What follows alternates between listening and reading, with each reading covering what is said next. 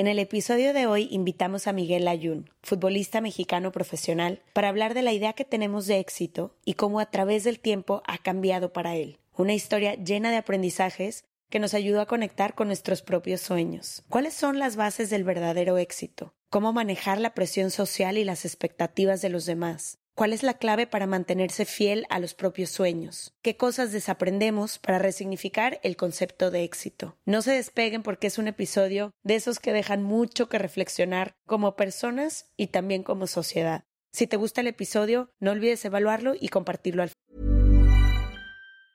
When you're ready to pop the question, the last thing you want to do is second guess the ring.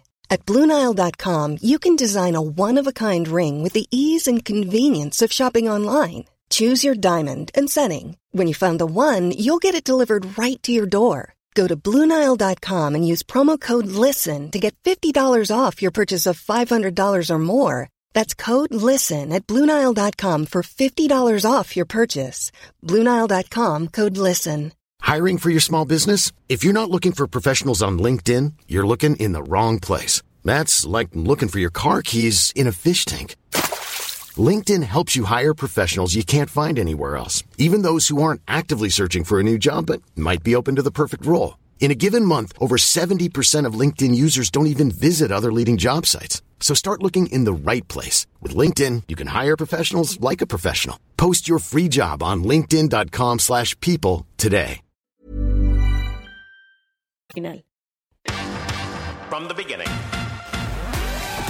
Se regalan dudas nace de la infinita necesidad de cuestionarnos todo. Todo. Todo lo que está a nuestro alrededor. ¿Por qué creemos lo que creemos? ¿Qué alternativas hay? ¿De dónde venimos y hacia dónde vamos? ¿Cómo tomar decisiones más informadas? Coexistir para vivir más intensamente sin dejar de crecer. Hemos tenido tantas dudas durante tanto tiempo que te las queremos regalar. Soy Leti Sagún Y yo, Ashley Franje, y en este espacio invitamos a expertos, amigos, profesores, gente que queremos y que admiramos, que sabe y no sabe tanto. de todo eso que tendríamos que estar hablando.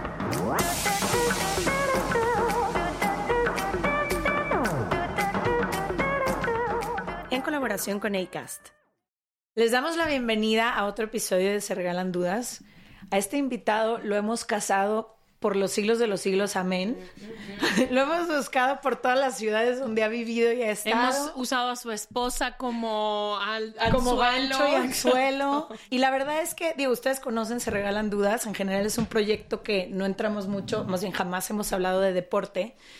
Pero estamos muy emocionadas de que esta sea la primera persona que es deportista profesional que viene al podcast, porque creemos que atrás del tema del deporte hay muchísimas cosas de salud mental, de ideas de éxito, de sueños por alcanzar y de cosas que son necesarios que también pongamos sobre la mesa por todas las personas que nos escuchan y que de alguna u otra forma se van a relacionar con esta historia. Y lo que me encanta de este invitado, además de que lo quiero mucho, es también que ha hablado de temas que son, no sé, que normalmente no escuchas a un deportista hablar o no escuchas a un hombre heterosexual con familia, con niños, o sea, como que son temas que no suelen ser muy fáciles para el tipo de perfil a lo mejor que tiene y siento que lo ha hecho las veces que hemos hablado personalmente de esto también, como que creo que no se les da espacio tampoco como a su perfil de tener otros espacios que no sean los deportes para hablar, platicar de la vida que llevan, porque al final del día el deporte y la carrera de éxito profesional que tienen es un por ciento de su vida, ¿no? Y tienen, cada uno tiene vidas completamente diferentes, eh, estragos, cambios, no sé, como que creo que tú y yo hemos vivido esta profesión particular muy cercana, hemos podido a lo mejor ver el otro lado que mucha gente no ve.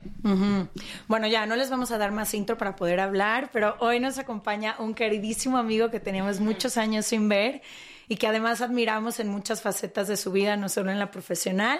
Bienvenido, Miguel Ayuna, se regalan dudas. Muchísimas gracias. Tengo que defenderme un poquito. A ver, venga, te damos, el micrófono es tuyo, El amigo. micrófono es mío. Ay, caray. Estoy primero muy emocionado. Muchísimas gracias por la invitación. Sé que llegan a muchísima gente. Sé que han cambiado la percepción de mucha gente y le han ayudado a otras tantas. Es de verdad un honor para mí poder ser parte de este podcast donde tocan temas tan importantes, donde intentan llegar a los corazones de las gentes y sobre todo darles una perspectiva a lo mejor que de repente, lo que comentaba un poco Ash, el mundo no te permite ¿no? Eh, expresar ciertas cosas y estamos muy enjuiciados por, por algunas otras. Así que lo único que diré es que yo tenía más ganas de venir de lo que ustedes de invitarme y yo era el que andaba correteando, pero bueno, está bien, acepto. Agradezco la invitación. Shout out enorme a tu esposa que queremos también que mucho, adoramos. que vino y que nos que es una gran gran amiga nuestra que queremos mucho. Y además, escucho, se regalan dudas, entonces un punto extra. No, estaba más emocionada que yo cuando le dije que venía a grabar. Oye, Miguel, a ver, primero me gustaría que hablemos, antes de cualquier cosa, tu profesión y en lo que tú te dedicas es algo que siempre está en el ojo público, ¿no? Siempre no lo, lo hagas de la forma en la que lo hagas, al parecer el mundo siempre tiene una opinión de lo que tú haces. Y me imagino que no siempre ha sido fácil lidiar con eso. A lo mejor con el paso del tiempo ya te has hecho como de tus mañas y, y marañas. Callitos. Ajá, pero ¿cómo ha sido ese proceso de haber sido un chavito normal, que tenía su vida, sus amigos, a lo mejor el sueño de ser futbolista, hasta este momento en el que ahora todo es con pinzas, hizo, no hizo, dijo, no dijo, está, no está, y todo mundo sintiéndose además con el derecho de opinar y como si te conociera. Sí, pues justo lo que dices, es de repente difícil en el proceso. Hay que entender que nosotros llegamos a esta profesión con tal vez 16, 17 años. Cuando comenzamos somos unos niños. Recién comenzamos a experimentar muchas cosas en la vida. Eh, dejamos de lado la familia, dejamos de lado el proceso normal de la juventud, ¿no? Porque nosotros tenemos una exigencia diferente y, y además de eso, pues tener ese, ese juicio constante, ¿no? De, de ser eh, un, dios o un diablo en, en cuestión de días y de horas, pues es algo que de repente es difícil de digerir, es difícil de gestionar. Y claro, con el tiempo vas aprendiendo que, que las cosas no son siempre lo suficientemente necesarias para pegarse a ellas y necesitarlas en tu vida. ¿A qué me refiero con esto? Que da igual si la gente piensa que eres bueno o malo, si hiciste algo bien o no. ¿Por qué? Porque cada persona tiene una perspectiva diferente. Entonces tienes que aprender a dejar esas ataduras de de repente querer ser la moneda de oro que le guste a todo mundo, porque no eres, ¿no? Todos somos imperfectos, todos cometemos errores y todos soñamos con nuestros sueños, no soñamos con los sueños de alguien más. Entonces, en medida que eres capaz de aferrarte a lo que tú eres, no pierdas tu esencia, creo que es más fácil ir llevando ese camino. Sin embargo, sí, sí es un punto que, que pues hay veces que, genera un sobreestrés, ansiedad, incluso te diría, yo llegué a tener depresión en algún momento de mi carrera, precisamente por eso, porque yo vivía con esa necesidad de quererle gustar a todo el mundo. Hasta que entendí que no era necesariamente así, que yo pues, tenía que cumplir con un rol dentro del terreno de juego y que tenía ser, que ser fiel sobre todo a la persona que era, ¿no? Porque también esa es otra cosa. Cuando llegas a esta profesión y empiezan a pasar los años, la gente cuando las cosas van bien te ponen en un pedestal y de repente pierdes esa esencia de la, del ser humano que eras antes de llegar al fútbol y, y, es muy fácil perderse en el camino de ciertas cosas hasta que logras encontrar la gente adecuada que esté cerca de ti y te mantenga siempre con los pies en la tierra, que creo que al final estamos en, un, en una carrera donde hay pues muchos altibajos emocionales que son los que te van moviendo en, en, muchas de las cosas y sobre todo en lo que, en lo que mencionabas. Entonces, por, por, resumir, te diría, es difícil, aprendes a hacerlo y yo creo que a la vez también te, te ayuda a madurar mucho más rápido que a otras personas. Pero aprendes a hacerlo cómo? Aprendes a hacerlo a base de madrazos porque sí. tuviste que llorar mil veces, o sea, ¿cómo te vas haciendo esta coraza? También para no volverte en un ser que ya no puede emocionarse, ¿no? Porque a lo mejor si te proteges todo el tiempo, también te acabas protegiendo de lo bueno, o no sé. Si no, como dice, dice Brené Brown, no puedes escoger en qué sí y en qué no. O sea, es si no voy a sentir, no vas a sentir todo. Nada. Sí. Justo, lo primero que yo te diría, y para mí lo que hace más importante, y lo hablábamos antes de comenzar el podcast, eh, uno va depurando la gente que te rodea, ¿no? Vas aprendiendo que mucha gente llega y por querer eh, tener una relación con el atleta, con la persona pública, con, con alguien, ¿no? Que te digo, de repente nos ponen en un pedestal que yo creo que ni siquiera lo merecemos. Hay gente que hace mucho más cosas que nosotros y, y que nunca los ponen en ese pedestal. Es rodearte de gente que te vea como persona, ¿no? Que te deje de ver como futbolista, que te deje de ver el fútbol es una profesión como cualquier otra. O sea, yo no soy más ni menos que un carpintero, que un barrendero, que un electricista, que un empresario. No soy más ni menos que nadie. Entonces, no tengo por qué gozar de un privilegio de alguna relación y muchas veces esas relaciones terminan por contaminarte y te, te, empiezan a llevar por un camino que no es el adecuado. Entonces, te digo, lo primero es rodearte de la gente, exacto, depurar y quedarte con la gente que te ve como humano, que te quiere como eres, sin importar si ganaste 5-0 o perdiste 5-0, ¿no? Y, y después, te digo, yo algo que he aprendido, eh, yo hago mucho trabajo psicológico, o sea, tengo mi psicóloga, he tenido relaciones de pareja, he tenido mil cosas, me encanta aprender, no es simplemente por el hecho de que atraviese un mal momento, sino porque me, en verdad a mí me apasiona aprender. Y justo en ese camino de aprendizaje con, con estas personas que están preparadas para educarnos en ese sentido, me di cuenta que hay que dejar ciertas cosas de lado. ¿A qué, ¿A qué voy? Si yo pego en la mesa, a lo mejor tú dices, ay, pegó en la mesa porque está enojado. Y a lo mejor Ash dice, pegó en la mesa porque había un mosquito. Entonces son dos percepciones diferentes del mismo acto, o sea, de un hecho. Pegué en la mesa. El hecho es que pegué en la mesa. Si no tenemos una conversación de sobre por qué pegué en la mesa, nadie debería tener el, el, la sensación de que son dueños de la verdad, ¿no? Entonces dije, a ver, las cosas que sé que pasaron por algo, pues ok, las dijeron. Y lo demás que no sé, ya no hago un juicio. Aprendí a dejar de hacer juicios. Entonces me dejé de tomar las cosas personales.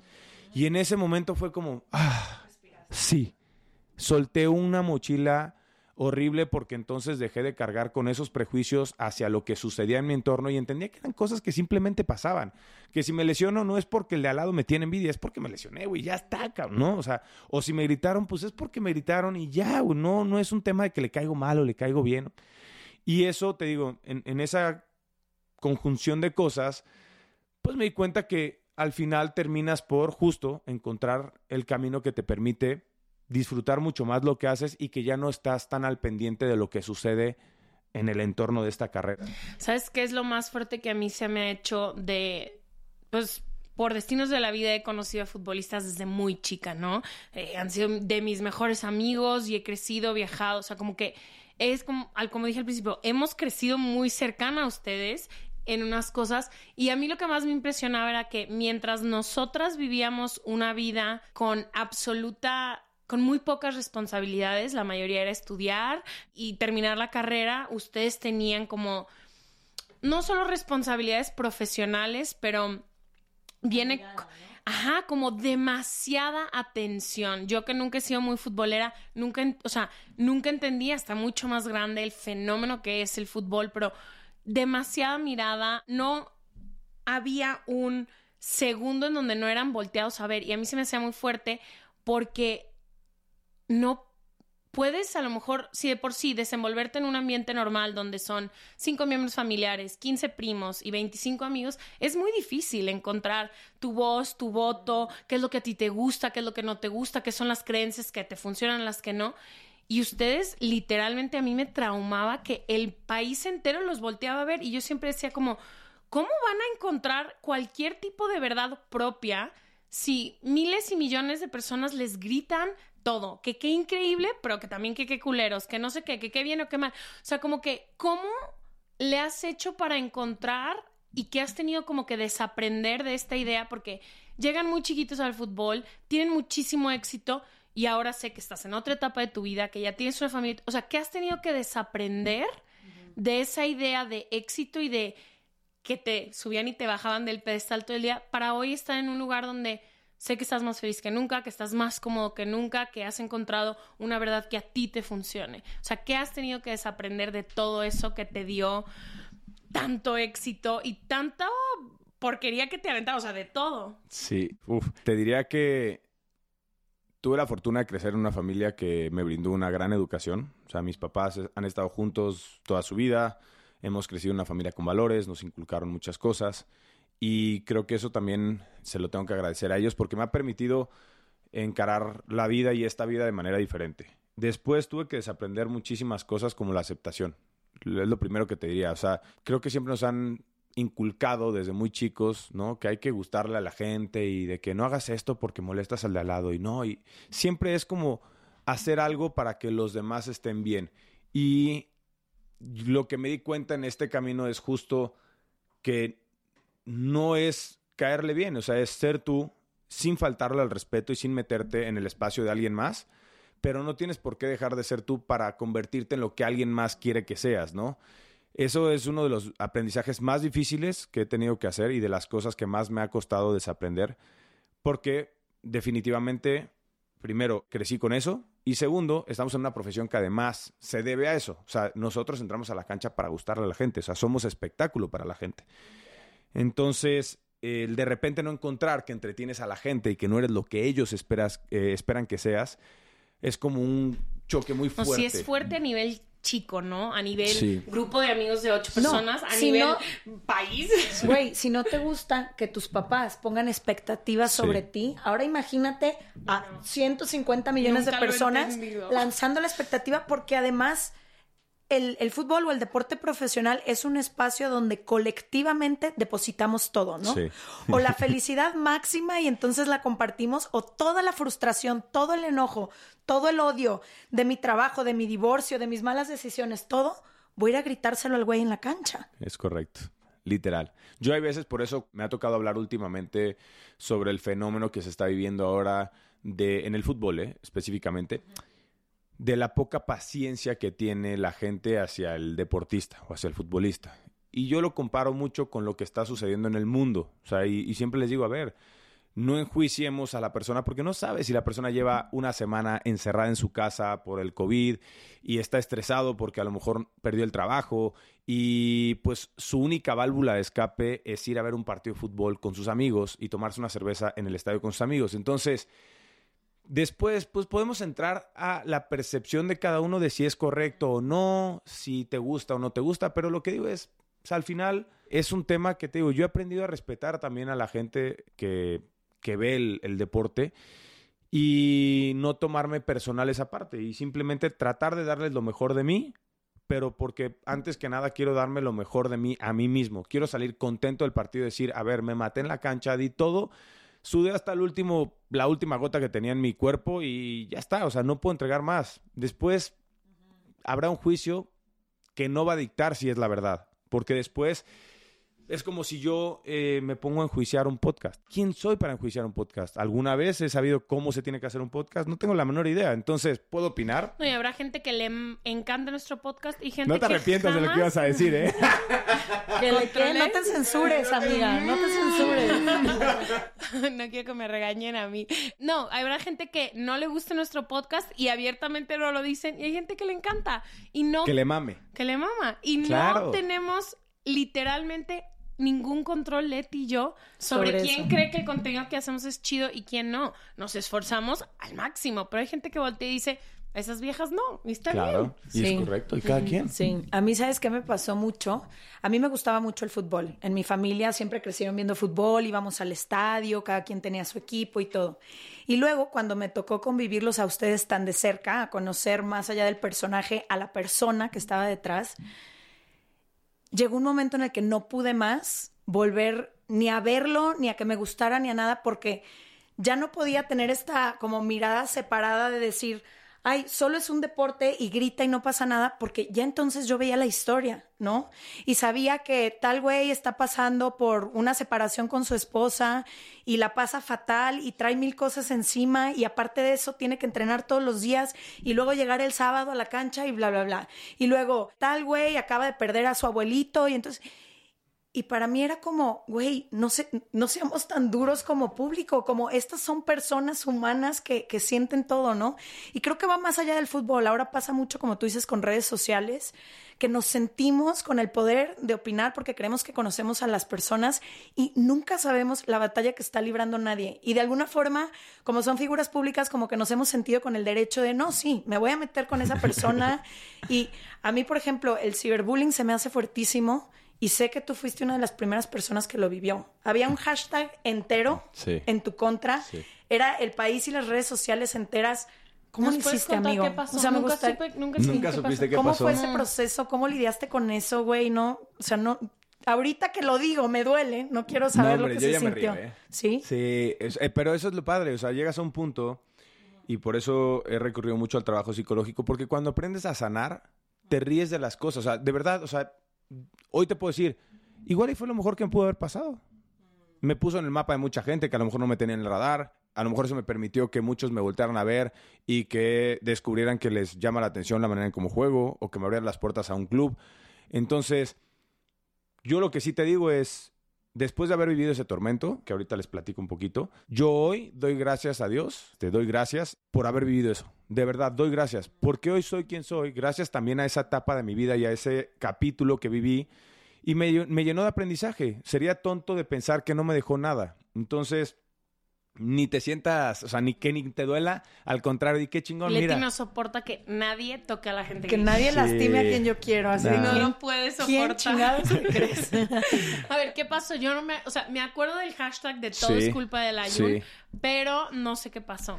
Mira, llego a la América, en, justo estaba yo en Italia, me contratan en 2010, enero de 2010 firmo el contrato, y el equipo no atravesaba su mejor momento. Estaba pasando por una situación complicada, me tocó en ese Inter de 2010 a 2011 y casi 12, que el equipo estuviera incluso en zona de descenso. América en zona de descenso era catástrofe, ¿no?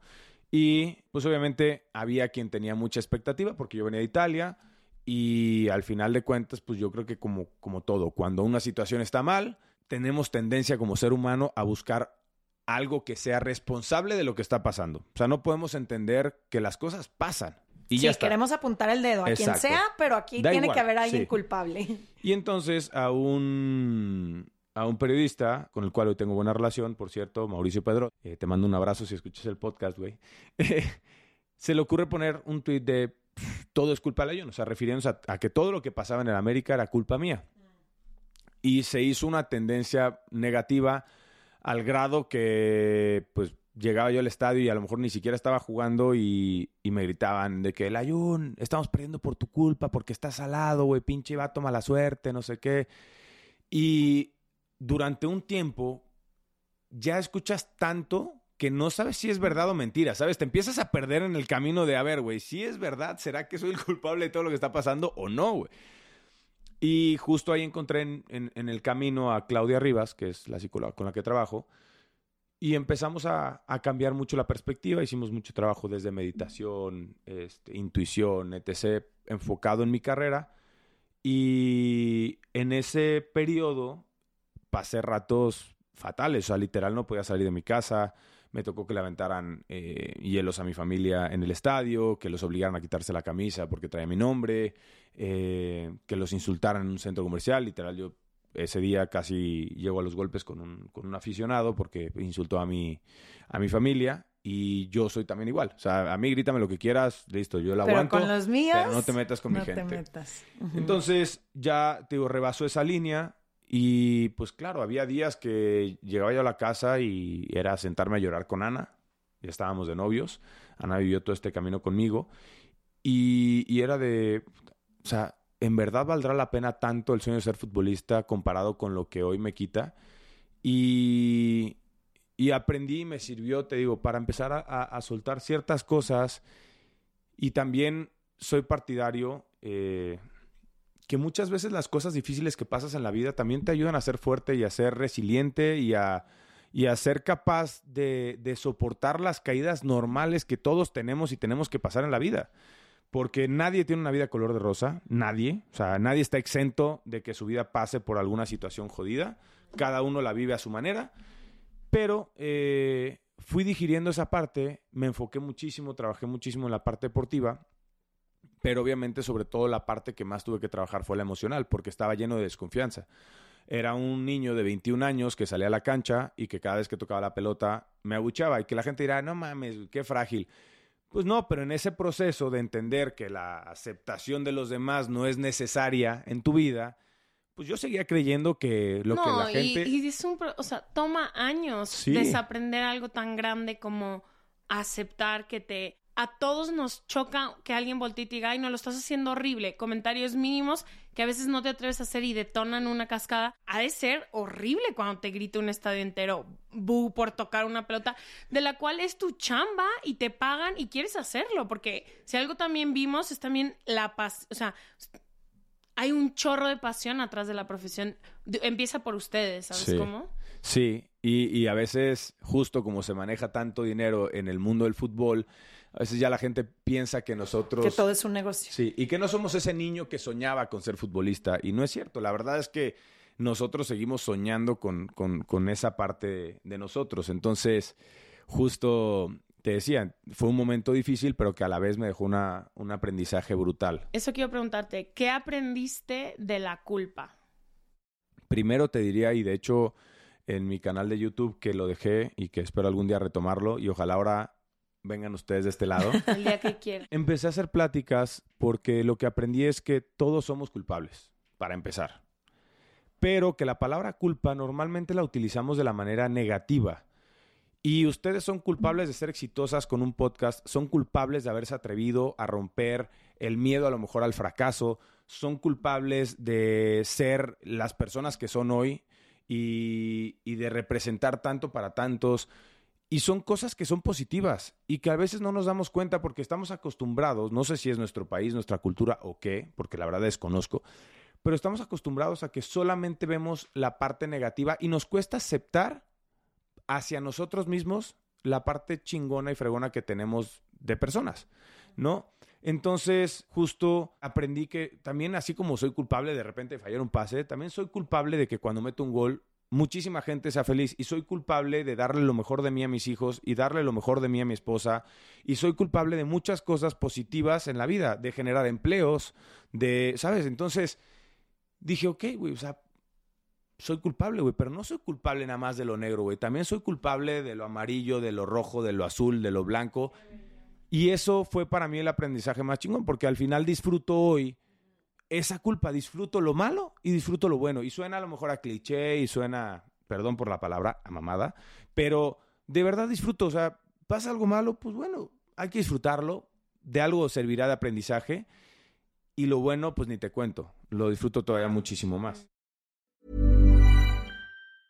This Mother's Day, celebrate the extraordinary women in your life with a heartfelt gift from Blue Nile. Whether it's for your mom, a mother figure, or yourself as a mom, find that perfect piece to express your love and appreciation. Explore Blue Nile's exquisite pearls and mesmerizing gemstones that she's sure to love. Enjoy fast shipping options like guaranteed free shipping and returns. Make this Mother's Day unforgettable with a piece from Blue Nile. Right now, get up to 50% off at BlueNile.com. That's BlueNile.com. Planning for your next trip? Elevate your travel style with Quince. Quince has all the jet setting essentials you'll want for your next getaway, like European linen, premium luggage options, buttery soft Italian leather bags, and so much more. And is all priced at 50 to 80% less than similar brands. Plus, Quince only works with factories that use safe and ethical manufacturing practices. Pack your bags with high-quality essentials you'll be wearing for vacations to come with Quince. Go to quince.com slash pack for free shipping and 365-day returns. La primavera está aquí, así que es el mejor momento para sacar lo viejo de la rutina y vivir nuevas experiencias, entre ellas nuestros estrenos de terror y hasta una nueva manera de obtener dinero con tus compras gracias a iBota. iBota es una app que puedes descargar totalmente gratis y que te da la mayor cantidad de dinero en efectivo en cientos de artículos y marcas, no solo las botanas que disfrutas mientras nos escuchas. Olvídate de otras apps que son igual que brujos charlatanes y solamente te dan puntos fantasmas. Con iBota simplemente agrega tus ofertas a la aplicación y obtén dinero real que podrás transferir a tu cuenta bancaria, PayPal o tarjeta de regalo. No lo dudes y únete a una comunidad con 50 millones de usuarios que ya disponen de los beneficios de más de 2.700 marcas y tiendas, como Lowe's, Macy's, Sephora y Best Buy. Y para que termines de convencerte, en este momento iBota está ofreciendo a nuestro público 5 dólares solo por probar iBota usando el código ROR cuando te registras. Solo tienes que ir al App Store o Google Play Store y descargar la aplicación iBota gratis para comenzar a ganar dinero en efectivo y usar el código ROR. Esto es iBota en Google Play o App Store y usa el código ROR. Aprovecha los nuevos comienzos y corre a descargar la aplicación para ganar más cashback.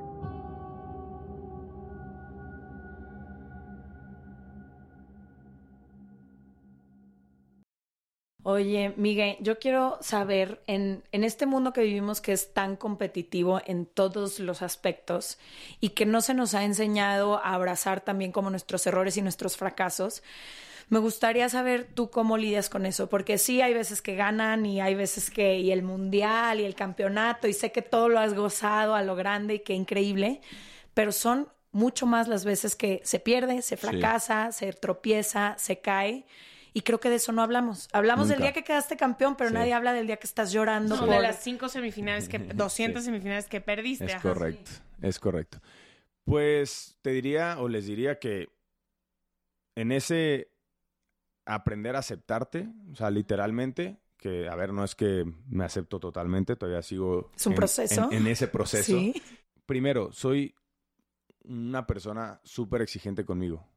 O sea, si soy exigente con los demás, conmigo soy el doble. Entonces, me doy un tiempo de duelo. Eso es lo que hago. La verdad, abrazo mis fracasos dándome un proceso de duelo. Y si tengo que llorar, lloro. Y si tengo que gritar, grito. Y si tengo que buscar una válvula de escape, la busco.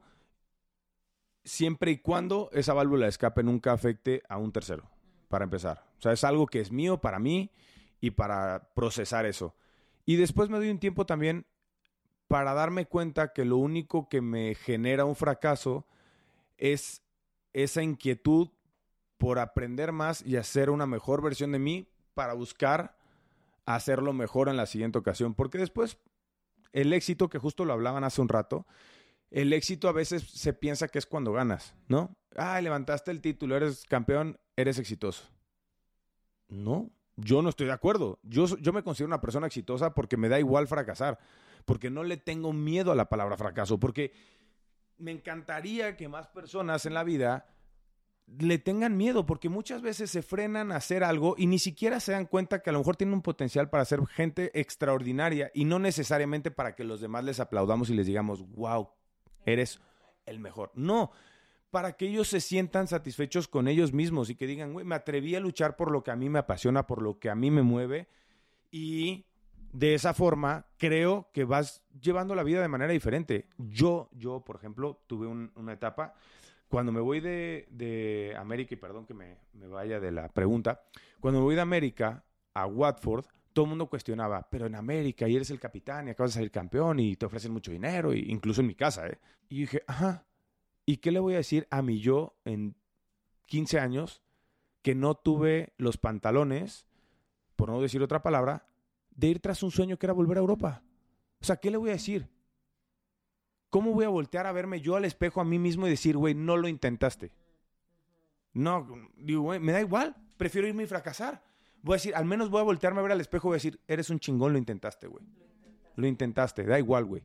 Entonces, esa parte, pues te digo, al final, ojalá me encantaría algún día poder transmitir a un montón de gente, porque, porque creo que muchos viven con lo mínimo de su potencial como seres humanos. Y, y, y estamos, sí. Y, creemos que el éxito es justo, tener dinero, tener un carro de lujo, tener joyas, porque ahora está de moda. Ahora todo el mundo, tú ves a alguien con joyas, wow, seguro le va súper bien. Me encantan las joyas.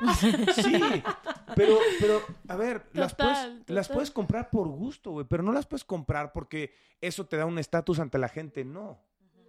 Pero fíjate ahorita que decías lo del éxito, qué mal definido tenemos como sociedad el éxito, porque tú dices, sí, éxito cuando levanto un título, pero ¿qué tal el éxito cuando tu hijo voltea y te dice, te quiero papá, o te admiro papá, ¿no? O sea, a veces tenemos tan mal acomodada la idea de éxito y dónde posicionamos. No, y suele ser de factores muy externos. O sea, sí, suele siempre depender, con aprobación afuera. No, y suele depender del título, suele depender del novio, de la pareja, del dinero, de la cuenta de banco, del viaje. Cuando, güey, verdaderamente éxito y alguien, tenemos una pregunta en el libro que decía, ¿qué hace, no, ¿cómo definirías el éxito, no? Y había una persona, no me acuerdo exactamente quién, pero dijo algo así como dormirme tranquila y al lado de la persona que amo. Y volteé y dije, güey, es que sí es cierto. Yo conozco gente que tiene la vida más, entre comillas, exitosa, que realmente son miserables y lo he visto de primera mano. O sea, realmente es súper importante. que no duermen con tranquilidad. Que no duermen no duermen con la persona que aman, vamos a empezar por ahí, y no duermen tranquilas. O sea, como que es muy cañón en este mundo de la fama, el éxito y todo, o sea, como que todo lo que se le pone a la vida profesional y el peso, y es como forma parte de muchos, pero es un cachito. Es solo un cachito mínimo. Y el éxito o se redefine o es inalcanzable. Claro. a mí me encantaría, digo, no sé si han hablado del éxito en alguno otro de los podcasts. No, no, no, no, no. Me encantaría escucharlas a ustedes. ¿Qué significa el éxito para ustedes? Porque de verdad, algo que admiro yo de ustedes es justo la percepción que tienen de la vida, ¿no? Habrá quien, como dijiste tú hace rato, Ash, habrá gente que le guste, habrá gente que diga, no mames, ni de pedo. Pero, a mí me interesa. más que nuestra idea, ¿sabes qué hemos tratado de hacer? Porque sí tenemos por ahí dos episodios donde hablamos de eso. Es como regresarle la pregunta a quien nos escucha a que redefina y se haga una idea de éxito propia. Porque lo que nosotras nos dimos cuenta es que crecimos alcanzando la idea de éxito que se nos vendió, que es justo esa, ¿no? La del periódico, la del número uno, la del que gana, la de la fama, la del dinero, la del todo, y es como, primero, las tres personas aquí presentes conocemos un chorro de gente que tiene todas esas características que dicen que son éxito y que, como dice Ash, son miserables y la pasan muy mal. Y por otro lado, empezamos a observar que conocíamos un chorro de gente que no tenía ninguna de estas cosas y la pasaba la veías en paz, plena, y ahí fue cuando dijimos, güey, ¿no será que estamos persiguiendo las cosas equivocadas? O sea, como que alguien no nos dijo algo aquí porque esto es un engaño. Vamos en un tren desenfrenado y nos vamos a estampar en algún lugar. Para mí, es que ha sido como muy importante? Yo como una persona ansiosa de la vida en general, muchas de mis prácticas han tenido que ser como del presente, del día de hoy, de lo que puedo resolver hoy, de lo que va a pasar hoy. O sea, si tú a mí me dices, te vas a ir de tour dos meses y empiezas a pensar eso, yo ya no me levanto. O sea, yo ya hoy me... Entonces, yo me tengo que enfocar mucho en el presente siempre, como qué es lo que va a pasar hoy, dónde vamos a andar hoy, qué es lo que vamos a hacer.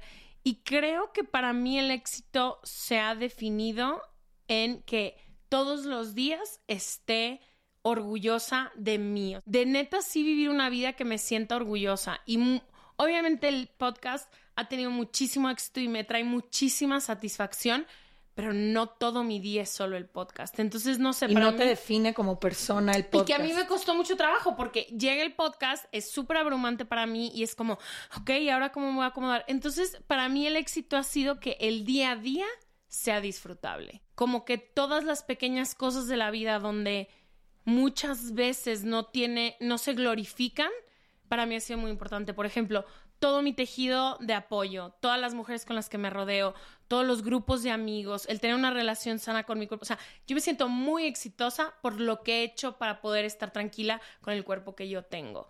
Entonces, no sé, como que yo he tratado de que todos los días se vuelva algo de lo que me siento orgullosa. No siempre pasa, o sea, obviamente hay días donde digo, güey, no hice nada más que nada el día de hoy, pero en su mayoría sí de vivir una vida del día a día que me sienta orgullosa, porque pues nunca sabemos cuánto lo otro, ni cuánto va a durar el trabajo, ni cuánto va a durar el podcast, ni qué día no se va a poder, o sea, ni siquiera. Y la neta te voy a decir algo, creo que algo que nos ha servido mucho también ha sido compartir las experiencias que pasan después de un suceso muy importante. Por ejemplo, hay cosas que hacemos que son extraordinarias y que no todo el mundo tiene la posibilidad de hacerlo, y los sentimientos después no siempre son muy buenos los vacíos que a veces nos llegan. Uf. Y nadie, es, nadie conoce esa parte. Pues no.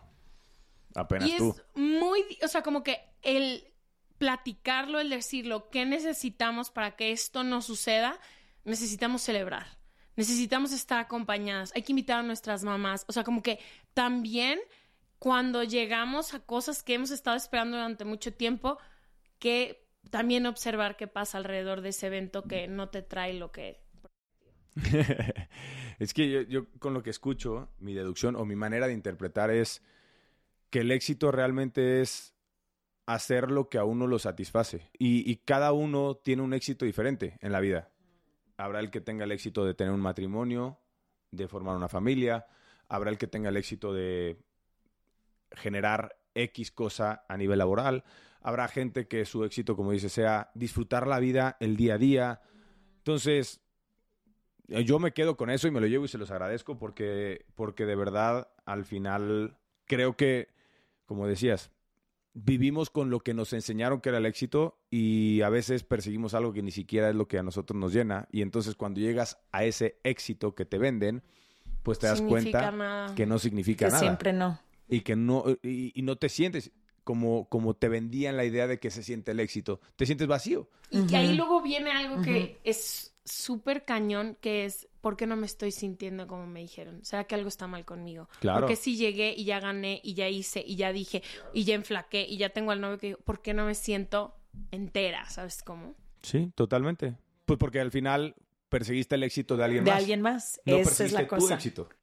No, o sea, yo eso es lo con, con lo que me quedo. Y por eso les quería preguntar, porque al final eh, creo que no hay nada más bonito. Todos hemos pasado por ese proceso de entender ciertas cosas y con que a una persona esto le libere una presión, una ansiedad, una angustia, porque esos son el tipo de, sen- de sensaciones o sentimientos que genera cuando tus expectativas son algo de lo que ni siquiera tú estás buscando, ¿no? O sea, yo he buscado el éxito muchas veces y muchas veces me sentía angustiado, triste, deprimido, porque decía justo eso. O sea, esto es el éxito. O sea, se- levantar una copa así es...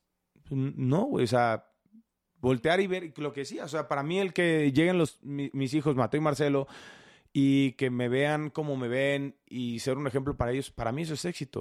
O sea, dejarles una escuela diferente es, es mi éxito. No significa que sea el éxito de nadie más. Y eso me hace sentir bien a mí y me hace sentir lleno. Entonces, al final, sí, este, les agradezco por compartirlo porque sí era una, una inquietud y pues al final Obvio. igual a alguien más le sirve también. Sí.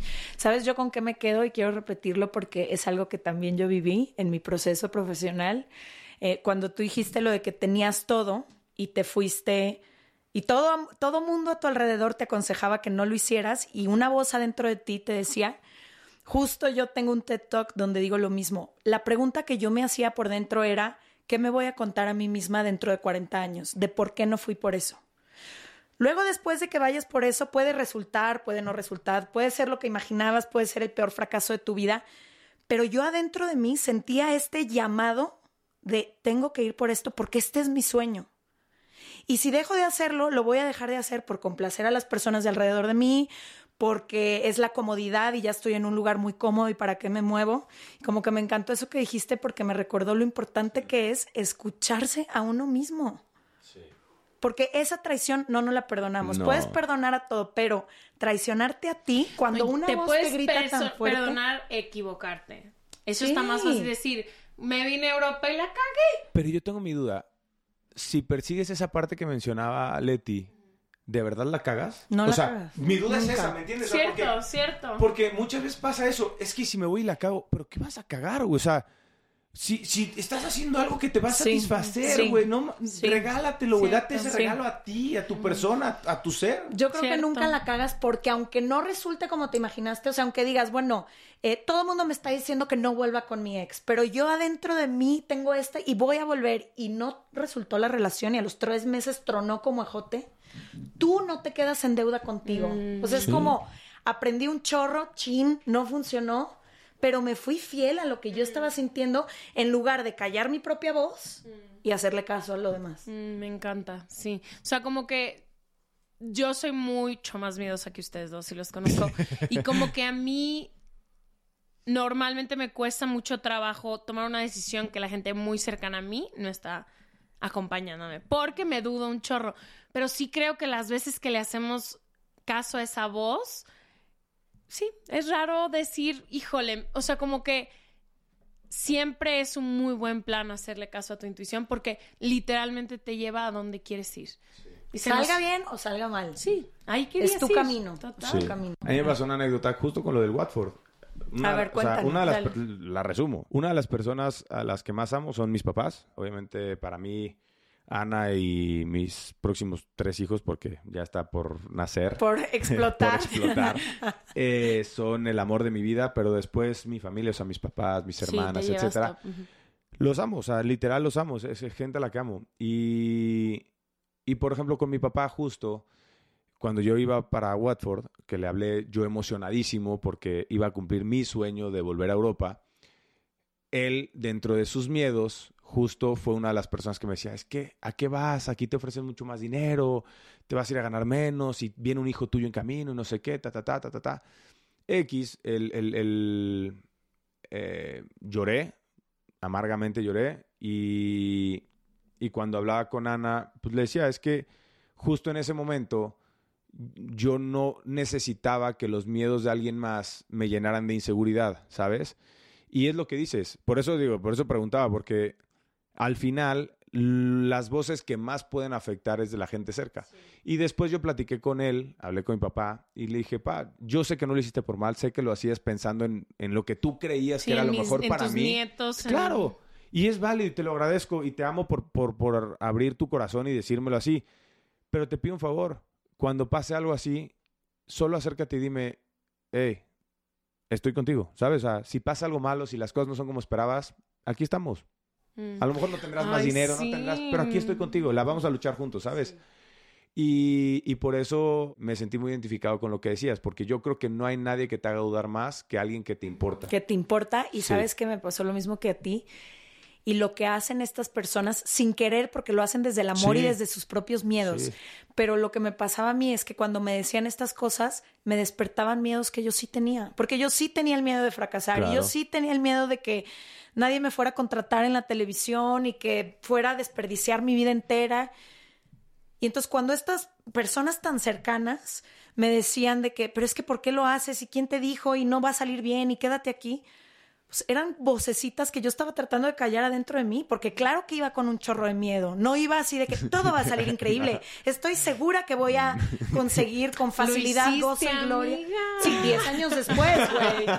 10 años y 20 Siempre- mil tropiezos Total. después. Pero también qué importante es cuando las personas que amamos vienen a nosotros con sueños y cosas que creemos como también ser súper cuidadosos con lo que opinamos de la vida de los demás. Correcto. Yo y Leti dejamos de opinar de nuestras vidas y nuestras relaciones de pareja porque yo sabía en una situación muy específica que estaba pasando a Leti que si yo decía un comentario le iba a destrozar el corazón Claro. a Leti. Y esté yo bien o en lo correcto, no importa lo que yo opine. No importa lo que yo opine de una relación de Leti, no importa. Leti es la que está en la relación.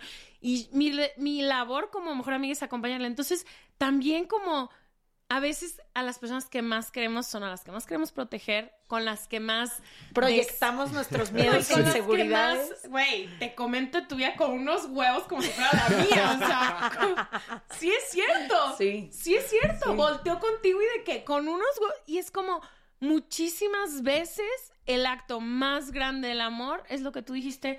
Que, Acompáñame. Claro. papá, yo, tú también tienes miedo, yo también tengo miedo, Ana también tiene miedo, todos tenemos miedo, se va a hacer esto. Acompáñame. Y es como, y como tú dices, muchas veces esas voces tan cercanas es por las que un chingo de gente no hace cosas. Es que mi mamá me va a dejar de querer, es que mi papá me dijo que no, es que frenamos sin saberlo un chorro de sueños de las personas de nuestro alrededor. Yo creo que, a ver, a lo vivido los tres, podemos decir nuestra verdad, porque no significa que es la verdad de todo el mundo, que si alguien te ama, aunque te diga algo o que tengas miedo que te va a dejar o algo, si te ama, de verdad, o sea, hablando de los familiares, de las personas que son realmente importantes en nuestra vida, pase lo que pase, van a estar. Pase lo que pase, van a estar. Ames a quien ames, trabajes en lo que trabajes, la cagues Te como la lleven a donde cagues. te lleven. Es correcto. Sí, Total. sí. Es correcto. Sí. Siempre van a estar. A lo mejor no les va a encantar, a lo mejor, Pero van a estar. pero van a estar, porque eso es el amor, aceptar a la otra persona y sus decisiones. Y si eso te frena a hacer cosas, que no, no te frenes. No, no seamos tontos de frenarnos por algo que ni siquiera sabemos qué va a pasar, porque al final caemos en lo mismo. Van a estar, ¿no? De acuerdo o no, pero van a estar con sí. nosotros. Ay, amigo, estoy Amigo, tan te volvemos a invitar a la parte 2. Hombre, ya, por favor, es que entre ustedes que no les para el pico y luego yo. No, oigan, realmente no habíamos tenido ningún deportista en este podcast y vas a ser, se Me me, hace que el único. ¿eh? Te vamos a traer a parte 2, 3, 4. Eh, gracias, Miguel. Te amamos Te queremos y aquí siempre va a haber un muchísimo. lugar para ti. Gracias, en verdad. Estoy lista para ir a tu canal de YouTube. Ya está. ¿Lista? Buenísimo. Y yo para tu tercer Bien. bebé. Bien, vamos.